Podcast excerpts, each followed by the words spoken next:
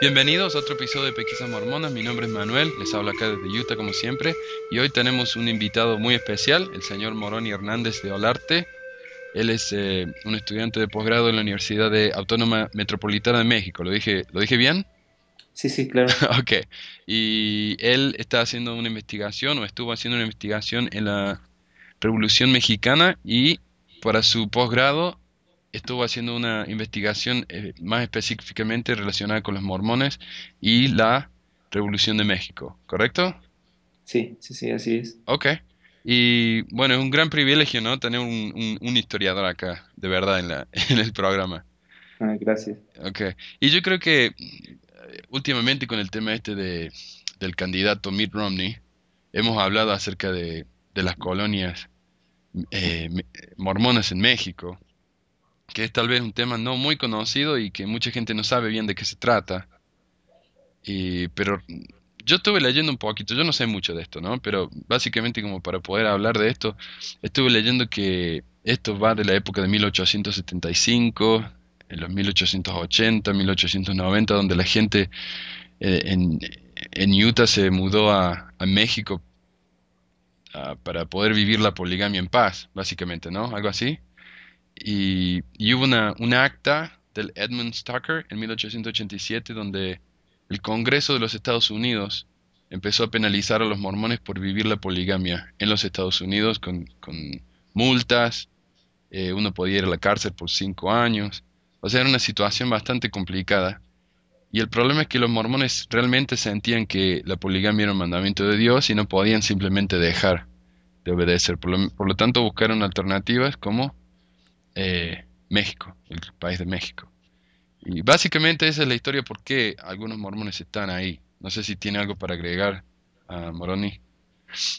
Eh, pues sí, de hecho la, persecución eh, contra los mormones polígamos en Utah fue muy fuerte, ¿no? Entonces se vieron, se vio a México como lugar de refugio y sí, en efecto, este, los antepasados de Mitt Romney todavía existen en las colonias mormonas, mormonas en Utah, en los Estados Unidos y sí, datan de la, de la década de los 80 del siglo XIX. Entonces, sí, es, es, muy interesante esa, ese tipo de historias.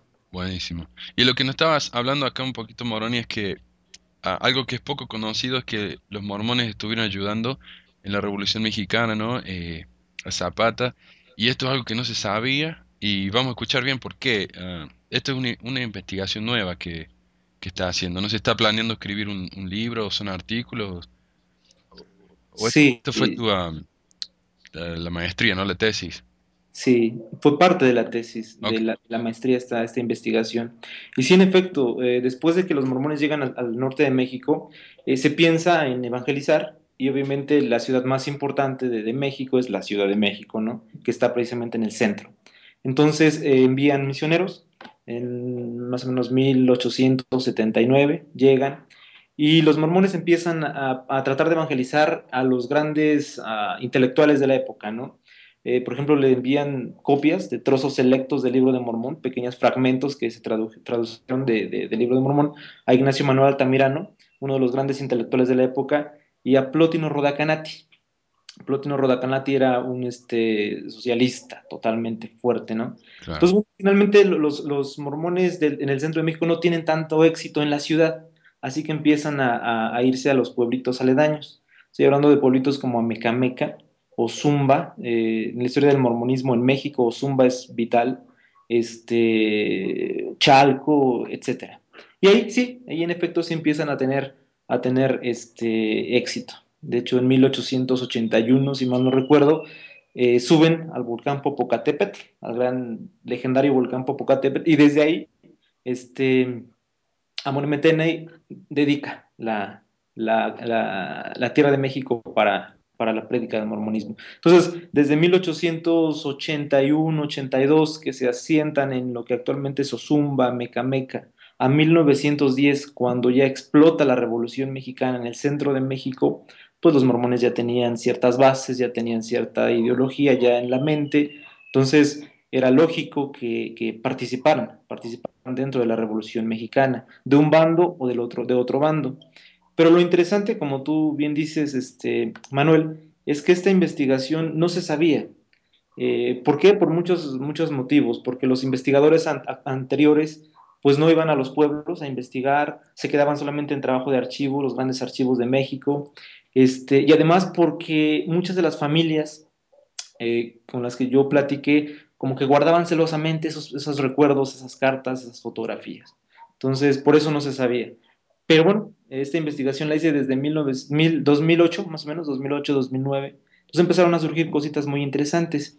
Y llegué con una, con una persona que se llamaba este, Hermelinda Galicia, y ella me empezó a platicar, ¿no? Era una viejita que yo contacté en el pueblo de Tecalco, que es de Ozumba. Ozumba está en el centro de México, como a dos horas de la Ciudad de México. Y me empezó a platicar que su papá se había ido con Zapata, no Zapata en 1910, cuando inicia la, la revolución, 1911, 12, perdón.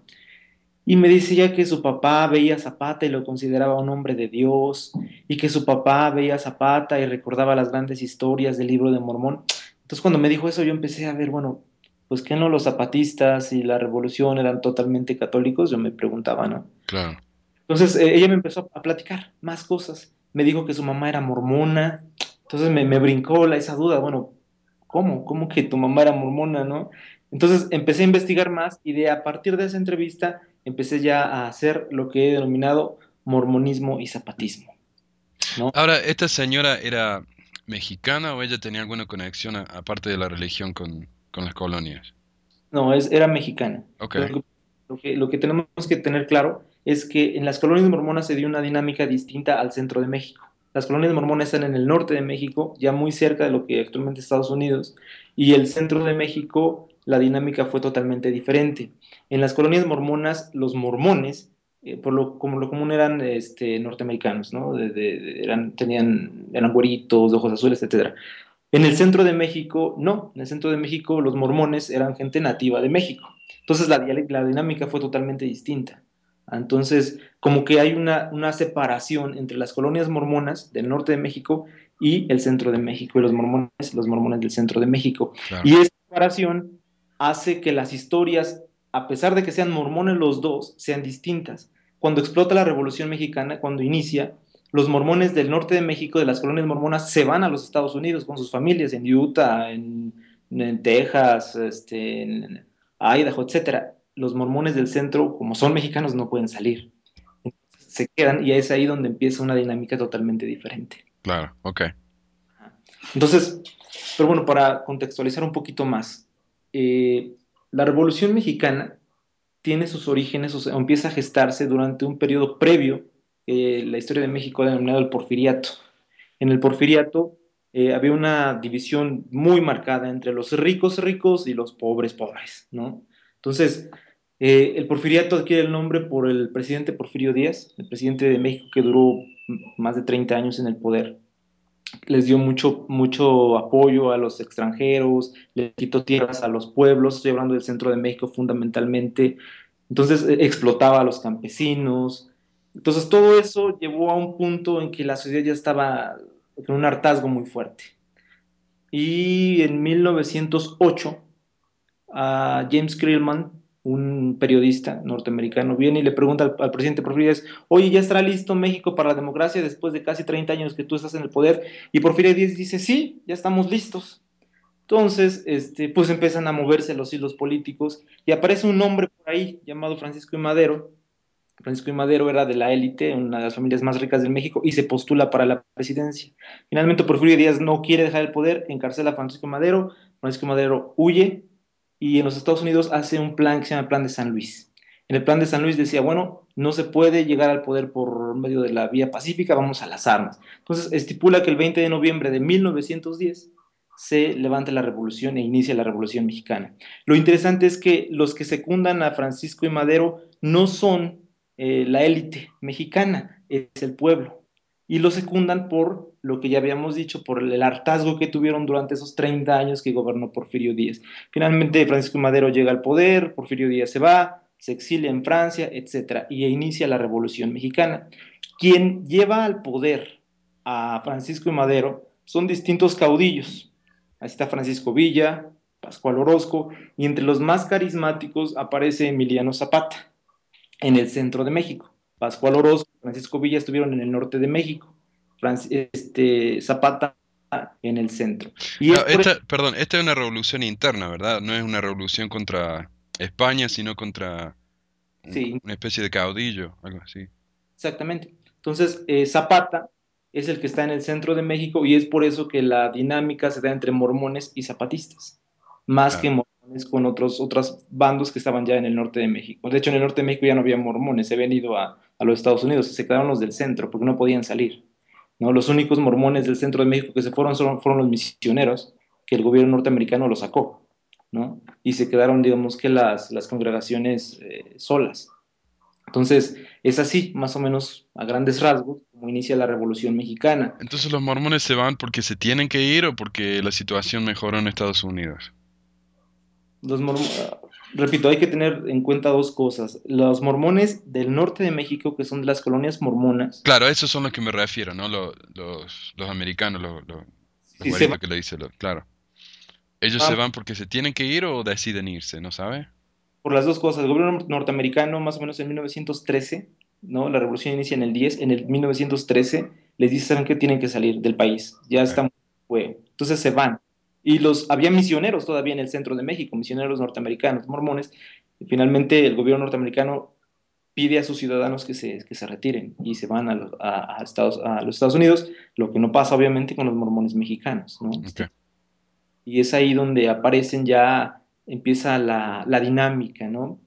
La historiografía mormona, es decir, las personas que han escrito sobre la historia del mormonismo en México, eh, a mi parecer como que les faltó cierta sagacidad.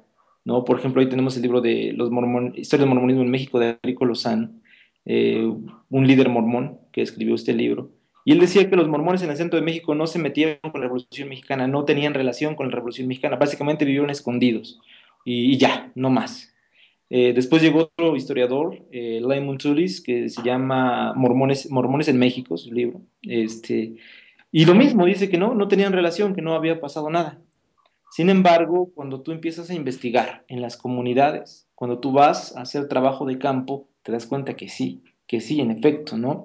Entonces, eh, por ejemplo, pondré, no sé, tres ejemplos de por qué sí participaron. Cuando Emiliano Zapata se levanta en armas, secundando primero a Francisco Madero y después desconoce a Francisco Madero y sigue su lucha solito, eh, Emiliano Zapata era una persona que se mm, identificaba ¿no? Con el mexicano promedio de la época, es decir, algunos lo consideraban campesino, ¿no? Eh, no era rico, etcétera, ¿me explicó? Y eh, postula una cosa que es un plan que se llama Ayala, donde dice que a los a las personas que les han quitado sus tierras se les tiene que devolver. Obviamente estaba dirigido eso a los ricos para que les devolvieran los, los tierras a los campesinos, ¿no? Entonces él empieza a cuidar y a defender a los campesinos, a los menos favorecidos, y empieza a, su lucha en todo, no sé si ustedes tienen alguna idea de la geografía en México, pero con Morelos, el estado de Morelos, el estado de la Ciudad de México, el sur de la Ciudad de México y parte del estado de México, así también se llama, el estado de Puebla, el estado de Oaxaca, el estado de Guerrero. Su lucha se empieza a expandir por esos lugares, ¿no? Los lugares en donde los eh, mormones mexicanos del centro estaban, ¿no? la lucha zapatista se expande en Amecameca y ahí estaban mormones, se expande en Ozumba y ahí estaban mormones, ¿no? Entonces los mormones en, en, un primer momento no saben qué hacer, no saben si mantenerse neutrales, porque de hecho las órdenes de Utah eran mantenerse neutrales, no meterse con ninguna facción, o pelear, ¿no? Pero bueno, más o menos en 1912, 1913, los mormones tienen que tomar una decisión. Pelear, no pelear, mantenerse neutrales, irse con una facción, etc.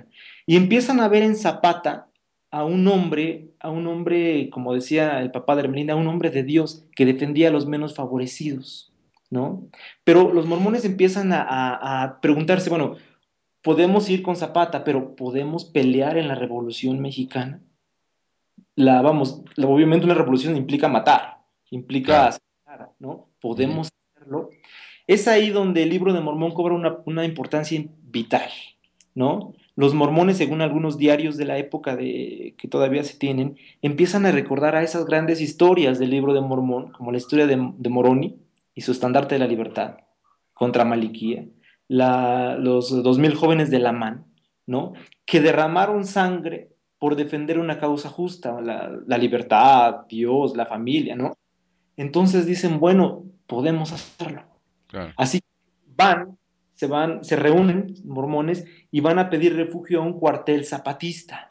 Ese cuartel zapatista estaba guiado por un general de nombre Gregorio Rivero y le dicen que si y le piden que les dé asilo.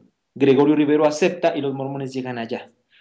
En ese momento todavía no estaban decididos si iban a pelear o no iban a pelear en la Revolución Mexicana. Pero cuando Gregorio Rivero los empieza a tratar bien, cuando Gregorio Rivero los empieza a dar comida, cuando Gregorio Rivero los empieza a proteger, ¿no? empiezan a ver en Gregorio Rivero, según los diarios de la época de los mormones, a un elamán, decían. Se parece a Moroni. ¿Sí me explicó? Entonces, esa idea empieza, esa idea los empieza a unir con los generales zapatistas. Empiezan a ver a Zapata como un hombre de Dios y a sus generales como los grandes caudillos de las historias del libro de Mormón. Lo interesante acá es que más o menos en 1901, Amon Metaney, aquel hombre que sube al Popocatépetl a bendecir la, tierra de, de, México para la predica del mormonismo, también organiza en Ozumba la segunda rama mormona en todo México, ¿no? Entonces, cuando inicia la Revolución Mexicana, los mormones de Ozumba se van al cuartel de Gregorio Rivero.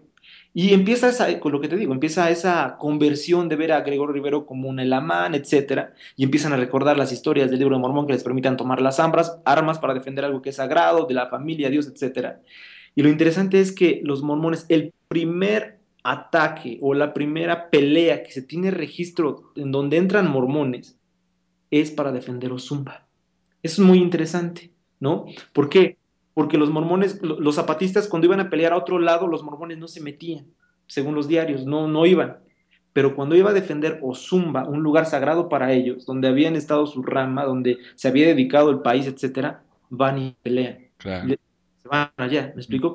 eso es, una muy interesante. Cuando van a, cuando defienden a Mecameca, también los mormones participan. A Mecameca es el paso obligado para ir al Popocatépetl, ¿no? Cuando defienden un lugar pequeñito de Ozumba que se llama Tecalco, también los mormones participan. Y empiezan a ver a, los, repito, a los generales zapatistas, a los generales eh, que dependían de Emiliano Zapata, a hombres a quien a hombres mm, que, que eran dignos de confianza y que era esa lucha era justa, porque estaban peleando por los menos favorecidos, por los olvidados, en síntesis por los lamanitas, ¿no? Ellos empezaron a ver en el gobierno, primero porfirista y después maderista y después huertista, del gobierno mexicano, que ese gobierno apoyaba a los hombres, a, las, a los, mm, sí, a los hombres que no eran lamanitas, es decir, que eran güeritos, de ojos azules, y eso no les checaba, no les gustaba. ¿Por qué? Porque el libro de Mormón decía que los lamanitas eran el pueblo elegido, que los lamanitas debían gobernarse, que los lamanitas, etcétera, ¿no? Una especie de nacionalismo ultrarreligioso, ¿no? Entonces, y empiezan a ver que Zapata y que sus generales sí cuidan a los campesinos, sí cuidan a las personas que en teoría el libro de Mormón dice que son lamanitas, y por eso se unen.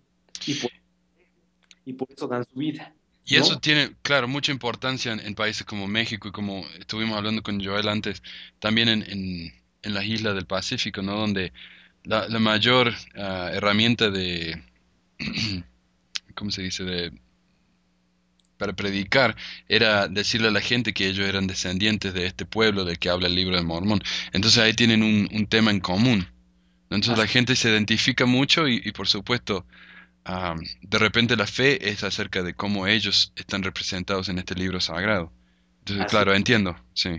Así es, o sea, veían a sus, veían, se veían en sí mismos en las grandes historias del libro de Mormón y, y según las, las profecías del libro de Mormón, ¿no? Era que los lamanitas iban, debían gobernar, debían ser los que guiaran, ¿no? Entonces, cuando ven que el gobierno, el gobierno en ese, repito, porfirista primero, después de Francisco de Madero y después de Huerta, no les hicieron caso y apoyaban a los extranjeros, a gentiles según la, visión del libro de Mormón y según la visión de los mormones de la época, y veían que generales como Emiliano Zapata, como Gregorio Rivero y otros, sí defendían a los menos favorecidos, pues es, fue como una, como un, era lógico pasar a eso hasta cierto punto, ¿no? Y poco a poco, repito, se empezaron a, eh, empezaron a identificar a personajes del libro de Mormón con, con los generales de la época, ¿no? Eso es muy interesante. La otra cosa que yo quería eh, comentar también es que los mormones en ese momento no tuvieron pugnas con los católicos que estaban también en el cuartel zapatista. Eso me pareció muy interesante, ¿no? ¿Por qué? Porque cuando llegan los mormones, como te repito, en 1880, 81, 82, sí hay muchas pugnas. Pero durante la Revolución Mexicana, cuando los mormones llegan al cuartel a pedir asilo, las pugnas, si bien hay, no rompen la armonía entre mormones y católicos. Eso me parece muy interesante. Fue una de las preguntas que yo me hice, ¿por qué? ¿Por qué no rompe la pugna? La respuesta obvia sería, bueno, pues está la revolución, obviamente los generales necesitan brazos y, las, y el campamento para funcionar necesita también brazos, eso es una respuesta lógica. Sin embargo, cuando yo empiezo a analizar mucho más a fondo ese pequeño campamento ubicado en el Estado de México, en un municipio que se llama Ecatzingo, me doy cuenta que los líderes religiosos jugaron un papel vital para que la armonía entre mormones y católicos se diera. Estoy hablando del eh, padre, del cura párroco, que en ese momento estaba en este pueblo de Catzingo. El cura párroco, no sé cómo, cómo haya sucedido, sin embargo, fue un mediador entre católicos y mormones. En lugar de oponerse, eh, hace una mediación.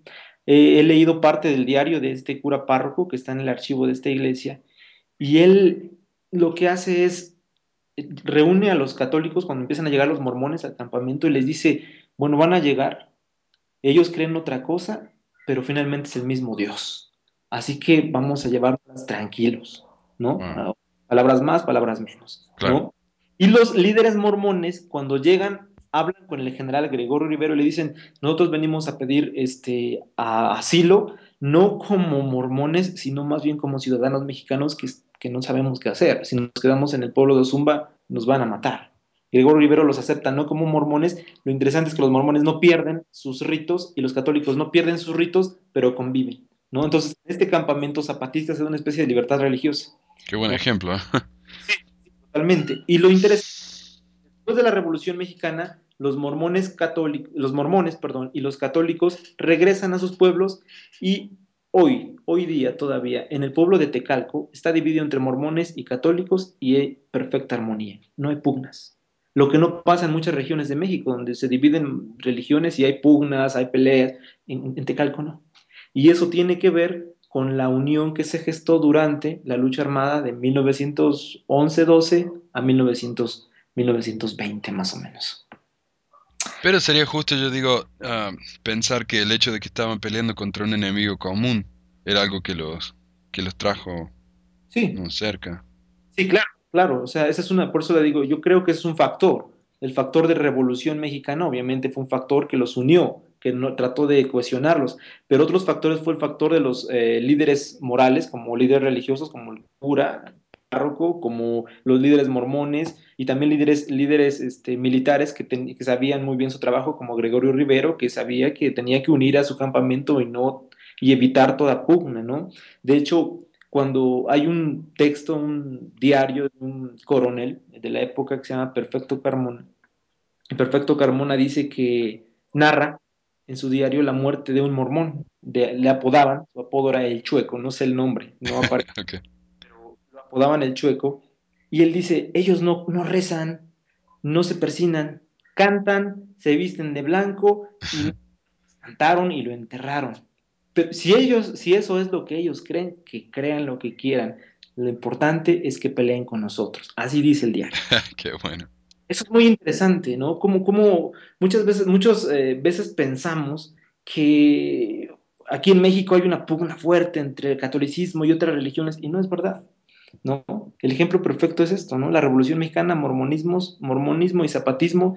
Y lo interesante también es que el zapatismo toma como una de las banderas más importantes el estandarte de la Virgen de Guadalupe, ¿no? Entonces, cuando yo platiqué esta investigación a los especialistas del zapatismo en México, como Laura Espejel, como Salvador Rodes Miders, como Francisco Pineda, pues se sorprendieron porque nadie se imaginaba que el ejército que tenía como bandera la Virgen de Guadalupe como estandarte a la imagen de la Virgen de Guadalupe, obviamente el ícono religioso católico mexicano por excelencia, iba a tener entre sus filas a mormones e iban a convivir pacíficamente. Entonces eso me pareció, me pareció muy interesante, ¿no? La otra, la otra eh, relación que también tienen los mormones, este, no todos los mormones estuvieron en el cuartel de Gregorio Rivero, pero sí tuvieron relación con Emiliano Zapata y con los generales o demás generales, ¿no? Por ejemplo, eh, José de la Luz Bautista, yo creo que algunos han escuchado hablar de su hijo, tal vez Margarito Bautista, quien organiza un grupo polígamo en México. Bueno, José de la Luz Bautista eh, era mormón, se bautiza en 1901, más o menos, 1902, no estoy seguro de la fecha, no hay datos, pero aproximadamente esos años. Él llegó a ser presidente municipal de un pueblo que se llama Tlautla. Él era mormón. Cuando inicia la Revolución Mexicana, eh, él sigue siendo eh, presidente municipal y se mantiene. Entonces llegan los ejércitos zapatistas y lo, lo aceptan como presidente municipal, ¿no? Llega el ejército contrario a los zapatistas, un ejército que aquí en la historia de México se llama el ejército carrancista, y lo que ellos hacían era entrar a las iglesias católicas y robarse todas las imágenes, porque las podían vender. Entonces, el ejército carrancista entra, a la, iglesia de Atlautla, donde era presidente municipal José de la Luz Bautista, y se lleva a la iglesia, la imagen principal. José de la Luz Bautista corre y defiende la imagen de su pueblo. Eso me parece muy interesante, ahorita voy a decir por qué. Defiende la imagen de su pueblo, logra quitárselo a los carrancistas, la regresa y la entrega al pueblo. O sea, un mormón defendiendo la imagen católica importantísima del pueblo de Atlautla. Wow, qué ejemplo, ¿no? Y bueno, yo creo que también tiene que ver con el tema de que él era un líder político. Él sabe lo que la gente, lo que motiva a la gente. Por un lado, esa es como digamos que parte de, digamos que la explicación lógica, ¿no? Pues era el líder, tenía que defenderlo, ¿no? Pero el respeto también.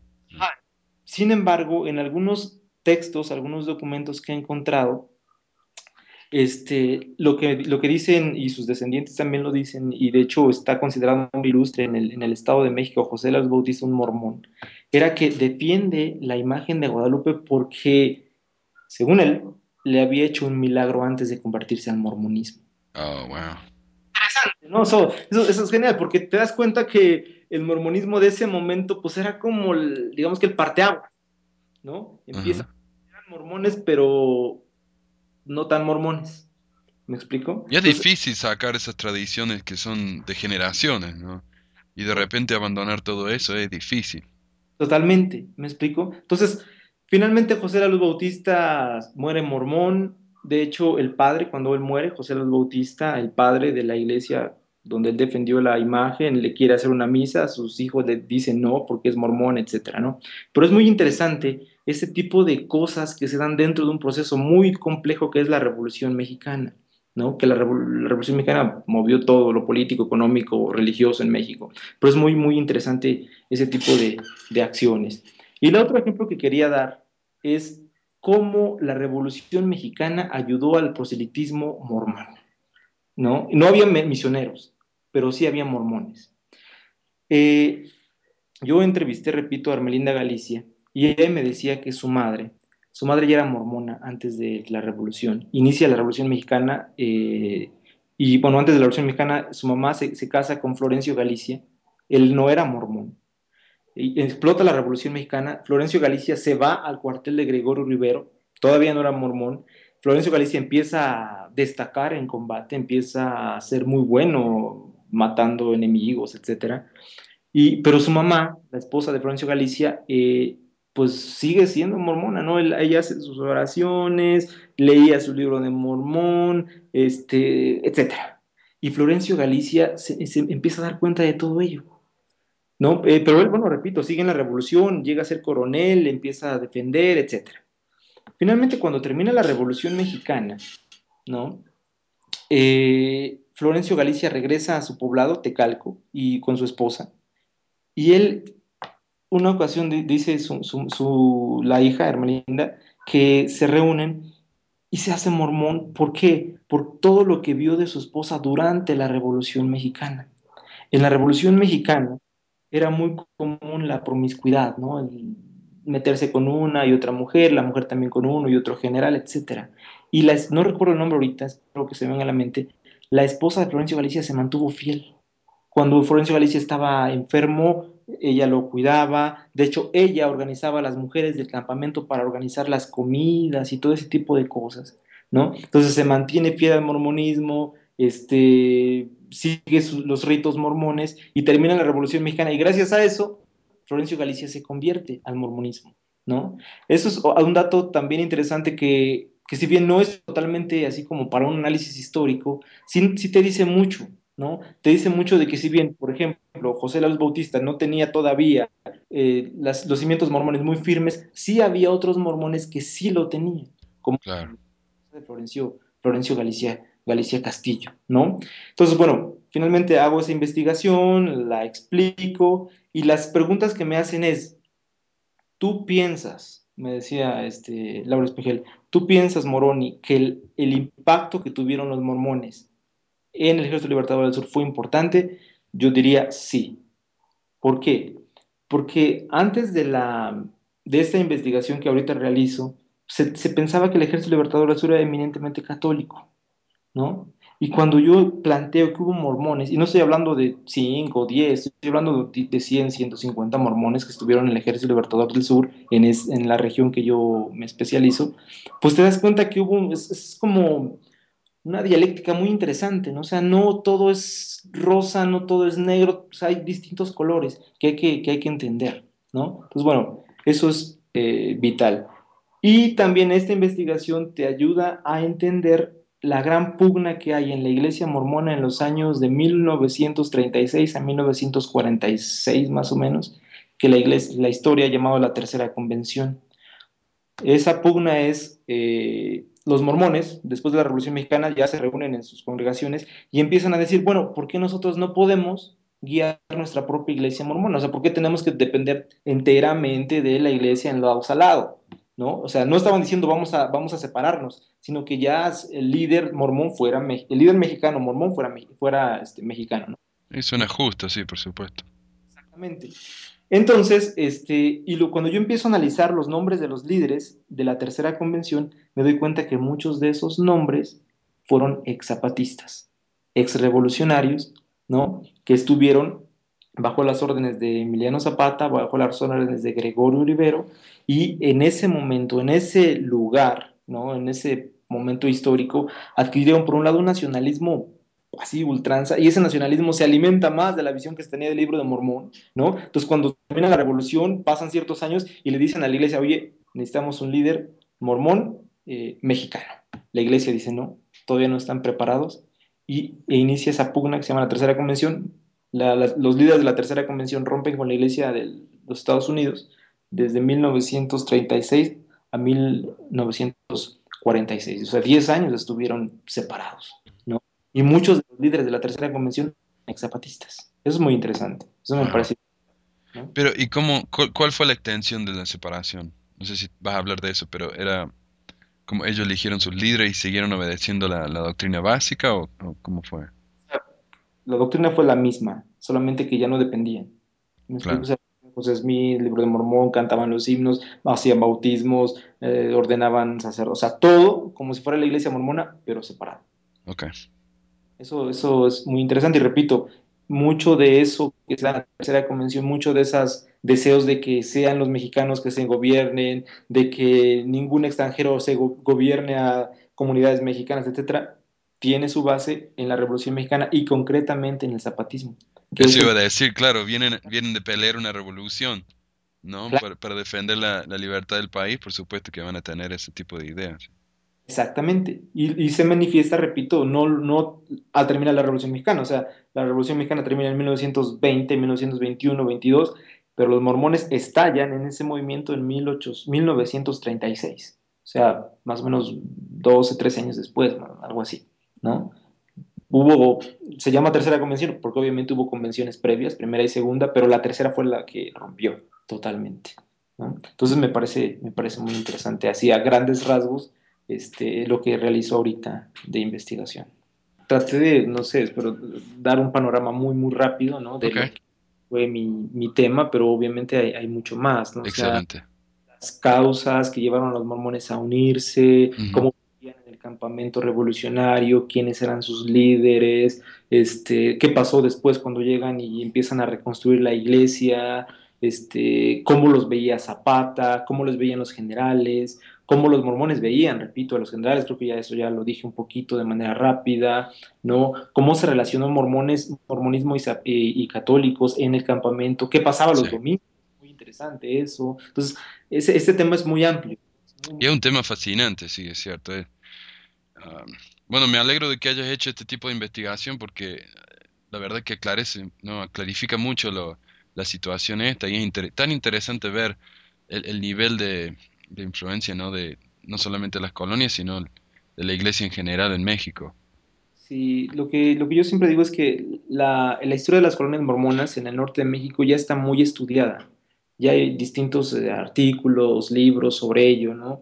¿Por qué? Porque, repito, son eh, colonias que se fundan con personas que vienen de los Estados Unidos, tienen mucha relación con toda, van desde la época en que se fundan hasta actualmente, hay mucha relación entre mormones norteamericanos con sus familiares en las colonias mormonas, etc. Pero la historia del mormonismo en el centro de México es, está muy poco estudiado, muy, muy poco, no hay, no hay gran cosa, ¿no? Este, con los especialistas en el mormonismo que he platicado no, no hay nada con los especialistas del, en este caso, zapatismo, ¿no? Y les digo que hay mormones se sorprenden, porque no hay mucha investigación sobre eso, ¿no? Por otro lado, una de las cosas que yo he visto que los eh, descendientes de los mormones zapatistas tratan de evitar estos temas, ¿por qué? Porque muchos de los descendientes de aquellos mormones zapatistas este, eh, ven a la revolución y a las ideas que, tienen sus antepasados en la revolución como, como las que los motivaron para hacer la tercera convención. La tercera convención obviamente es vista, pues si no con malos ojos, sí es como un, una cosa negativa en la historia del mormonismo en México. Claro. Entonces muchos de estos antepasados de los actuales mormones pues participaron en la tercera convención, ¿no? participaron en la tercera convención, fueron zapatistas. Por eso los descendientes casi no hablan de eso para tratar, obviamente, para evitar hablar, si hablan de los zapatismos, obviamente tendrán que hablar de la tercera convención. Es interesante porque yo digo, si mi familia hubiera participado en algo así, yo estaría muy, muy orgulloso. Ese, ese espíritu de independencia, de, de, libertad, es, un gran ejemplo. Y, y todo este tema de, de la fraternidad con, con, los católicos, es un gran ejemplo. Hoy en día acá, eh, cuando, cuando escuchamos de un un, trato entre diferentes iglesias, ¿no? Y que se juntan y tratan de, resolver algún problema, eh, hablan de eso como si fuera una gran sorpresa. Y acá tenemos un ejemplo, ¿no? Hace como ciento y tanto de años que es un gran ejemplo para, para nosotros. Eh, la Revolución Mexicana fue una de las primeras que se da en, este, en el siglo XX para eliminar cierto régimen, ¿no? Es una de las más emblemáticas eh, y creo que a toda la, muchos países de Latinoamérica y también de Europa, ¿no? Y del, hasta en cierto punto hasta la ex Unión Soviética, no sé. Entonces, es un movimiento muy importante. Eh, hubo un pensador que estaba ahí en la Revolución Mexicana que se llama Luis Cabrera y él decía, la revolución es la revolución. Entonces, lo que él quería decir es que la revolución iba a mover todo, lo político, lo religioso, lo económico, lo social, todo, ¿no? Por eso, yo empiezo a leer a los, mm, digamos, historiadores que, que me precedieron, eh, pues te das cuenta que, les faltó, les faltó más. ¿Me explico? O sea, finalmente ya estaban los mormones en México y obviamente la, revolución los iba a llegar, ¿no? Los iba a influir.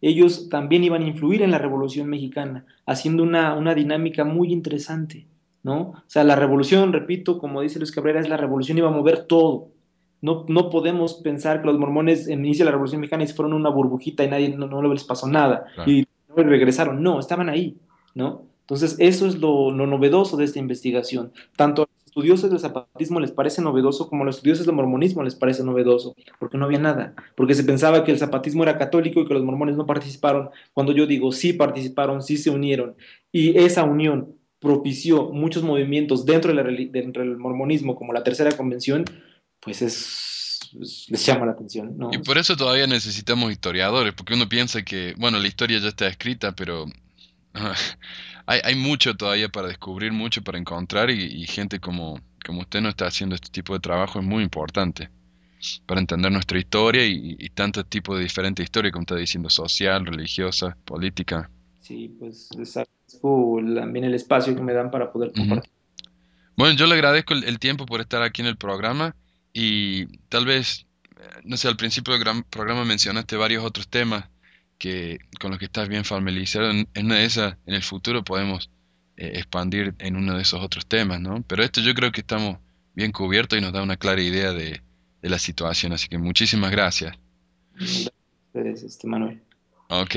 Bueno, entonces nos estamos hablando en otro tiempo y, y si tienen algún comentario, alguna pregunta para Moroni o para nosotros, uh, visiten la página de Facebook o nos dejan un comentario en la página en pesquisasmormonas.com. Y muchísimas gracias de nuevo, eh, Moroni. Estamos viendo. Hasta luego. Adiós.